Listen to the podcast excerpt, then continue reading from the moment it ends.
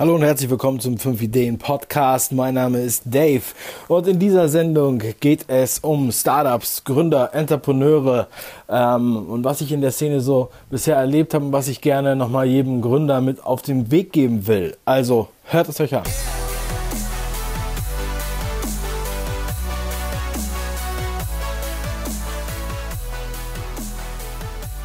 Ja, liebe Gründer, liebe Unternehmer, liebe Entrepreneure, Schön, dass ihr am Start seid in dieser Podcast-Sendung. Und ich möchte ein bisschen erzählen aus den Erfahrungen, die ich jetzt gemacht habe in der vergangenen Zeit. Ich bin sehr viel unterwegs bei Startups. Ich habe äh, ja schon seit Jahren engen Kontakt zu Startups. Ich habe die Startup-Szene kennengelernt, ähm, als ich nach Köln kam vor vier Jahren äh, in etwa.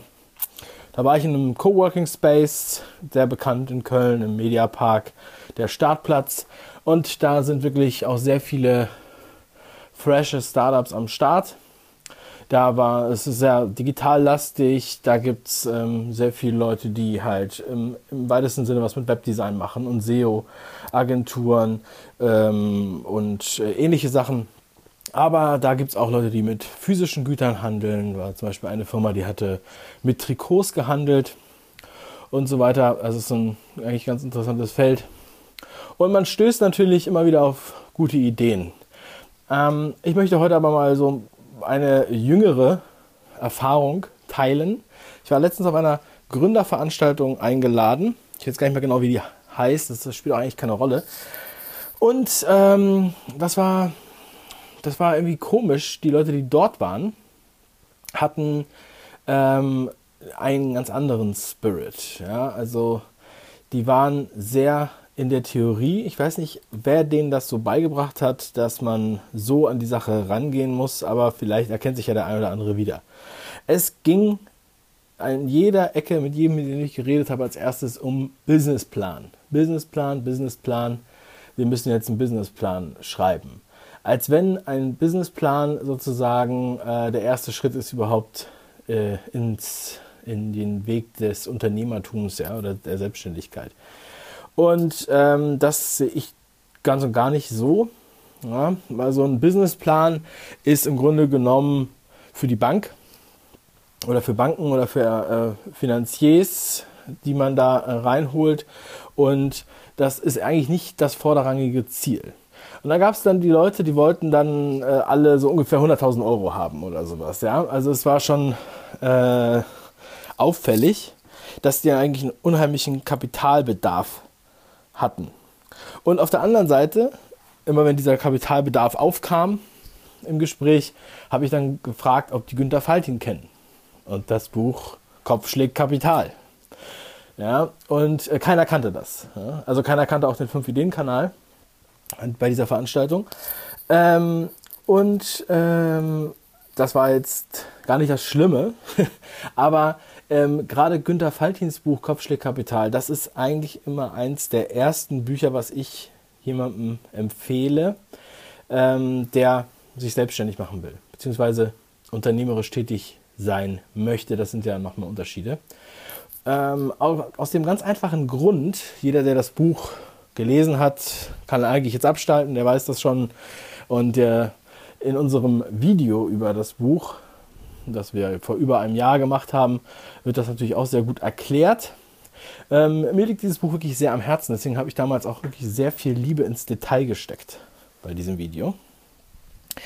Ich denke, das sieht man auch. Auf jeden Fall ähm, ist ja schon im Titel, dass man nicht unbedingt dieses große Kapital braucht.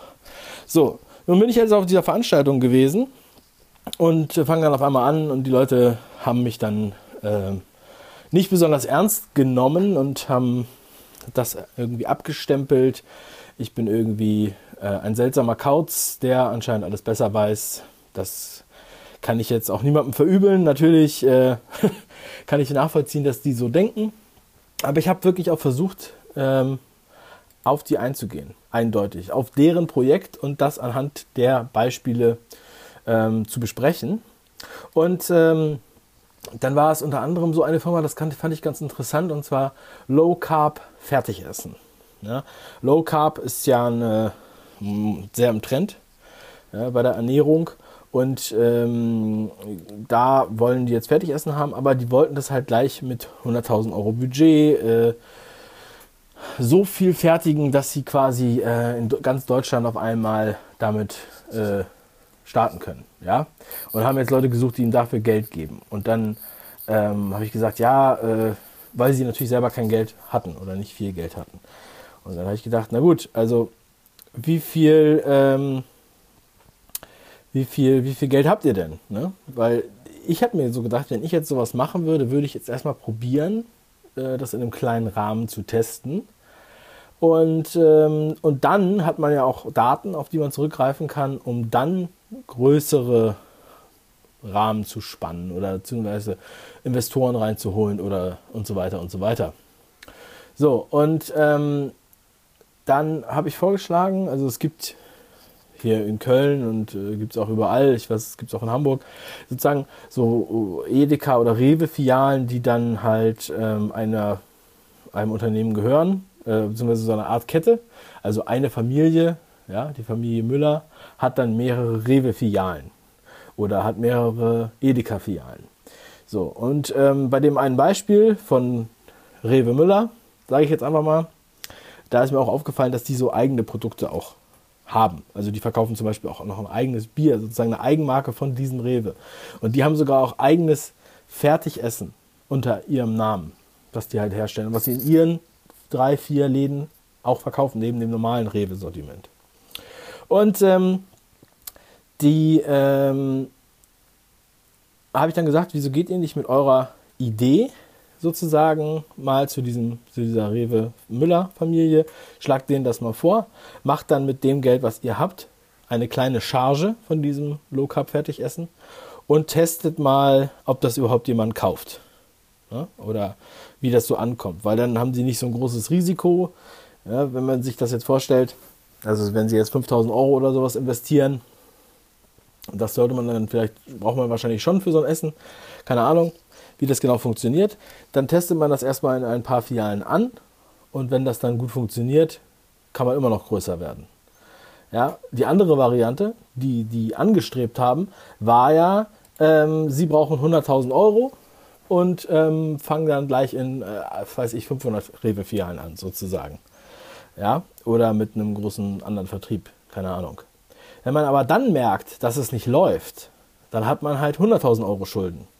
Oder dann äh, hat man halt ja, den Kredit an der Backe oder die Investoren vergrault und so weiter. Das heißt, ist offensichtlich, oder? Dass es halt sehr viel schwieriger ist, sowas zu machen. Und auch äh, als ich gestern mit jemandem darüber gesprochen habe und zufällig äh, dieses Beispiel aufkam, da meinte der auch, ja, genauso machen es ja auch große Player.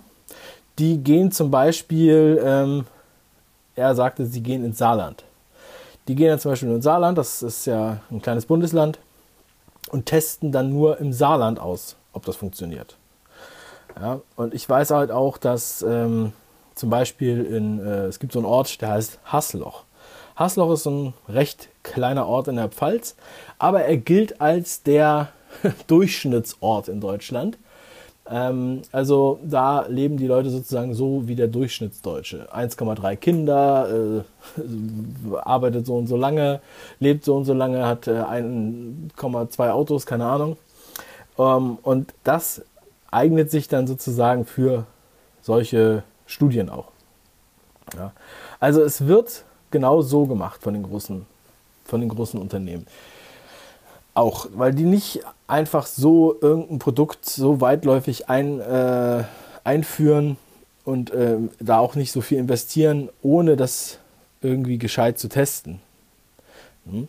Und jetzt denke ich mal, das hat schon mal den einen oder anderen Effekt eigentlich. Bei denen hat es leider nicht den Effekt. Ich ähm, weiß jetzt nicht, bin jetzt nicht im Bilde, wie die da weiter vorangehen.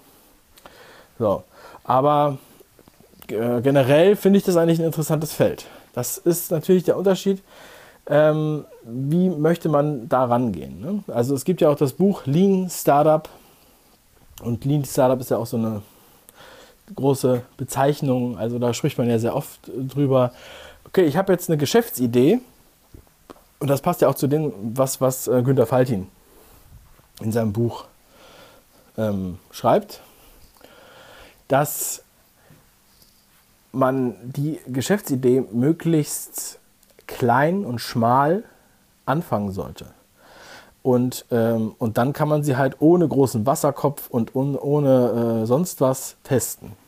Denn am Anfang ist es nicht wichtig, dass man ein großes Büro hat und dass man ein 20-Mann-Team hat und so weiter. Es ist halt viel wichtiger, dass man irgendwie äh, es schafft,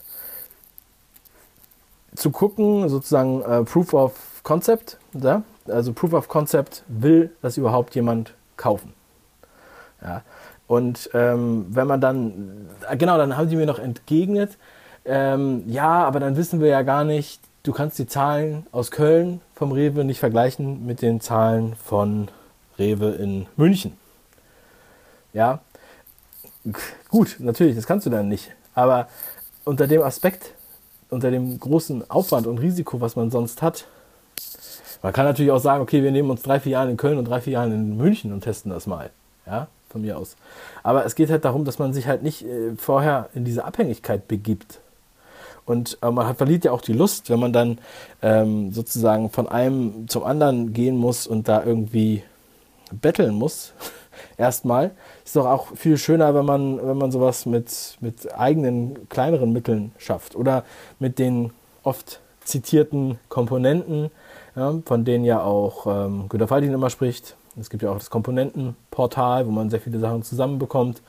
So, und wenn dann ähm, das groß losgeht, dann kann man natürlich immer noch aufstocken, beziehungsweise dann muss man ja auch aufstocken. Aber dann hat man auch ganz andere Zahlen, auf die man setzen kann und dann hat man auch ein, äh, andere Mittel, um jemanden zu beeinflussen, äh, beziehungsweise davon zu überzeugen, dass er auch mitmacht. Ne? Und ja, also deshalb, ich bin nicht so ein Businessplan-Freund. Der Businessplan um da nochmal drauf zurückzukommen, ähm, ist natürlich so gesehen, wenn man jetzt sich nicht an diese Form unbedingt hält, ähm, die jetzt für die, für die, für die Bank zuge, äh, erforderlich ist oder sowas, ist es natürlich sinnvoll, sich über sein Business Gedanken zu machen. Und zwar ehrlich. Ja? Dass man mit, mit äh, realistisch daran geht und überlegt, wie kann ich jetzt äh, also wie muss ich das aufstellen, wie viel kostet mich das, wie muss ich das kalkulieren, wie teuer muss ich das verkaufen. Um jetzt bei diesem Beispiel zu bleiben, da kommt natürlich dann noch dazu, dass diese Sachen auch äh, verderben oder beziehungsweise besonders behandelt werden müssen. Die müssen irgendwie gelagert werden und müssen kühl werden, transportiert werden und so weiter und so weiter. Das heißt, man kann für sich selbst sozusagen so einen Businessplan machen. Also den muss man sich theoretisch auch machen, aber da kann man, äh, muss man das halt wirklich ernsthaft durchkalkulieren mit allen Ein- und Ausgaben, was braucht man selbst und so weiter. Äh, und dann nicht am Anfang irgendwie gleich äh, irgendwas mieten oder einen Firmenwagen anmelden oder äh, was auch immer, sondern wirklich erstmal anfangen, macht das zu Hause oder äh, also braucht kein Büro, macht das zu Hause äh, mit eurem Laptop im Internet und äh, dann äh, versucht euch Stück für Stück da äh, raufzubauen und dann guckt, wo könnt ihr zum Beispiel sowas produzieren lassen, wo gibt es dafür äh, Firmen, die, wo man sowas herstellen lassen kann. Da muss man ja nicht selber eine Fabrik bauen als erstes, ja. So, also es sind auf jeden Fall viele Möglichkeiten da. Und ähm, finde ich auch ein bisschen, ein bisschen erschreckend, ja, wenn dann ähm, wenn dann immer so darüber gedacht wird. Ich glaube, das hat auch ein bisschen damit zu tun, dass wir eher so eine Arbeitnehmerkultur haben in Deutschland. Das ist, ähm, also ist auch nicht so, ist auch nicht schlimm, dass es Arbeitnehmer gibt, aber ich meine, die Kultur ist eher so, dass man, dass angestrebt wird, ein Arbeitnehmer zu werden in einer großen Firma zum Beispiel. Ja? Das hört man immer wieder. Bei äh, die einen, sagen wir mal, ich weiß nicht, ich glaube, ich war Bochum, ne, wo dann alle bei Nokia gearbeitet haben. Oder zum Beispiel bei ähm, in Ludwigshafen, da arbeiten alle bei der BASF. Oder in, in Hamburg, da arbeiten im Süden ganz viele bei Airbus und ganz viele arbeiten beim Hafen. Und ähm, sozusagen, es ist dann halt auch oft so, dass das äh, als der, der gerade Weg geht, gilt. Ja? Also in ein großes Unternehmen einzutauchen oder auch in, in Bonn die Telekom, irgendwie sowas. Ja? Ähm, das ist will ich jetzt auch alles gar nicht schlecht reden, aber das führt dazu, dass halt einem unternehmerischen Weg, dem wird das erstmal nicht zugetraut, dass das dass das gut ist. Ja? Das ist quasi schon exotisch.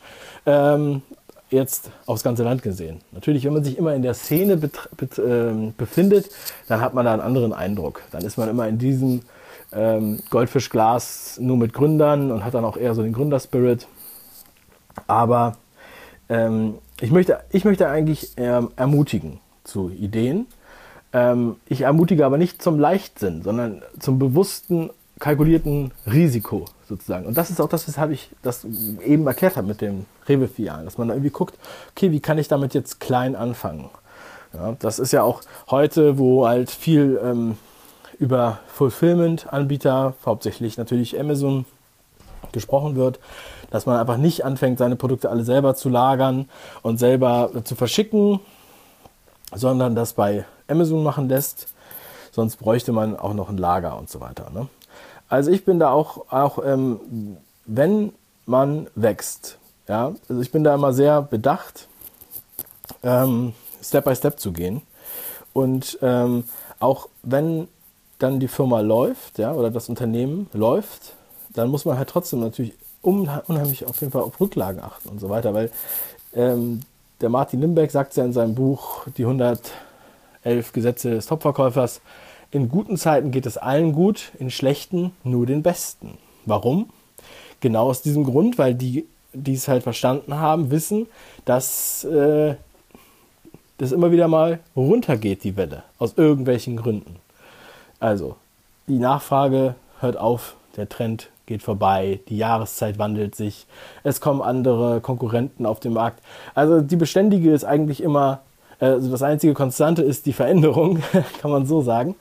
Ähm, und das heißt, man muss dann halt auch, auch, auch wirtschaften. Und dafür ist natürlich auch sein eigener Businessplan ähm, wichtig. Ich möchte auch dazu nochmal sagen, dass ähm, ich es auch sehr sinnvoll sehe, seine Mitarbeiter ähm, mit ins Boot zu holen ähm, und denen so ein bisschen das transparenter aufzuführen, was das alles kostet.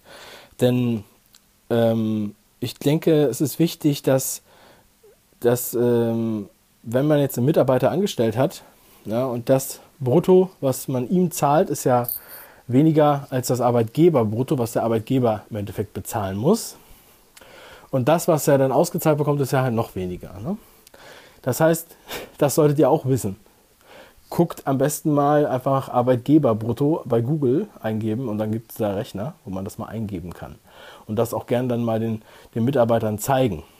So, und wenn die Mitarbeiter dann irgendwie mitkriegen, oh, jetzt haben wir einen großen Umsatz gemacht, ähm, aber ich verdiene ja trotzdem nicht so viel, ähm, dann, dann muss man denen halt auch mal nochmal vor Augen führen, dass es halt natürlich so ist, dass man nicht jeden Monat unbedingt diesen Umsatz macht oder nicht jede Zeit Rücklagen bilden muss und ähm, das, das vernünftig zu wirtschaften. Das bringt halt auch was für die Motivation und für das Verständnis, wenn man dann mit diesen Zahlen offen hantiert. Ja? Und wir sind natürlich alle, ähm, wir müssen Steuern zahlen und Sozialabgaben, sei denn ihr da, habt da nur 400 Euro Kräfte beschäftigt und äh, oder halt nur Freelancer.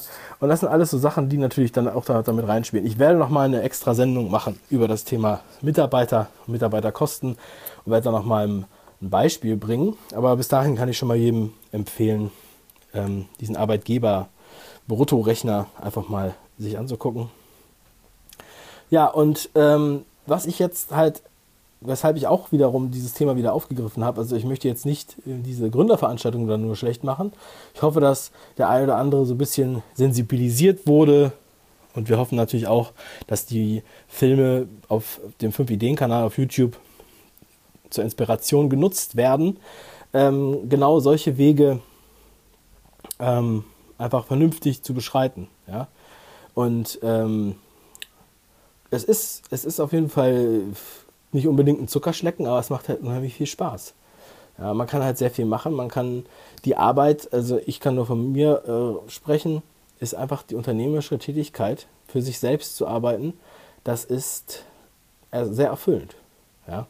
Also der Manfred Maus von Obi, der hat ja gesagt, ähm, lieber arbeite ich 30 Stunden für mich selbst als ähm, 8 Stunden für jemand anders.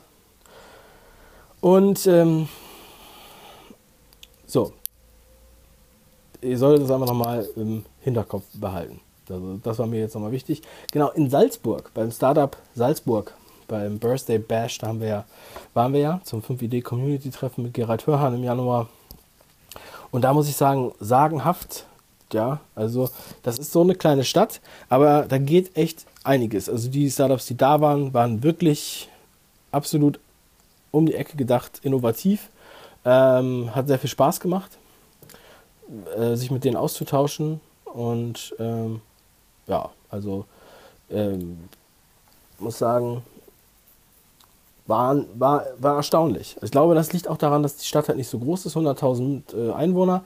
Wenn ich jetzt überlege, Berlin mit 4 Millionen oder wie viel die jetzt haben, ne, gilt ja auch oder galt immer als äh, europäische Startup-Hochburg. Ist mittlerweile, glaube ich, auf Platz 5 oder 6 oder so. Ähm, aber da ist man halt eher so anonym und dann gibt es vielleicht nicht so den Tritt gegenseitig in den Arsch, wenn man so eine Szene hat wie in der kleineren Stadt wie Salzburg. Könnte ich mir vorstellen, dass das halt dann auch dazu führt. Und auch dann halt der nächste Punkt, den Startups so weniger beachten, ist natürlich das Marketing. Das habe ich ja auch in dem äh, Vortrag, den ich in Salzburg gehalten habe, nochmal aufgeführt. Ich werde auch nochmal ähm, separat eine Sendung machen über Content Marketing und was ich denke, was Content Marketing ähm, einfach bringt und was die Vorteile dafür sind ähm, und weshalb man sich damit beschäftigen sollte. Ähm, und aber den Vortrag, vom, vom, äh, den ich in Salzburg gehalten habe, den könnt ihr auf dem 5 Ideen YouTube-Kanal finden. Einfach 5 Ideen auf YouTube suchen und äh, Startup Salzburg. Da werdet ihr ihn definitiv finden. Ja. Ich hoffe, ich konnte euch heute mal wieder ein bisschen was mitgeben in dieser Runde im Podcast. Also denkt drüber nach, bevor ihr euren Businessplan macht, was ihr da macht und guckt, ob ihr das noch etwas schlanker hinkriegt. Lean Startup, das Buch kann ich euch dann auch nochmal empfehlen. Und ähm, ja, ich freue mich, wenn ihr bei der nächsten Sendung wieder dabei seid. Ich freue mich über eine Bewertung auf iTunes. Und ansonsten schreibt mir eine E-Mail an dave.5ideen.com, falls irgendwas ist. Jetzt noch einen schönen Tag. Viel Grüße. Ciao.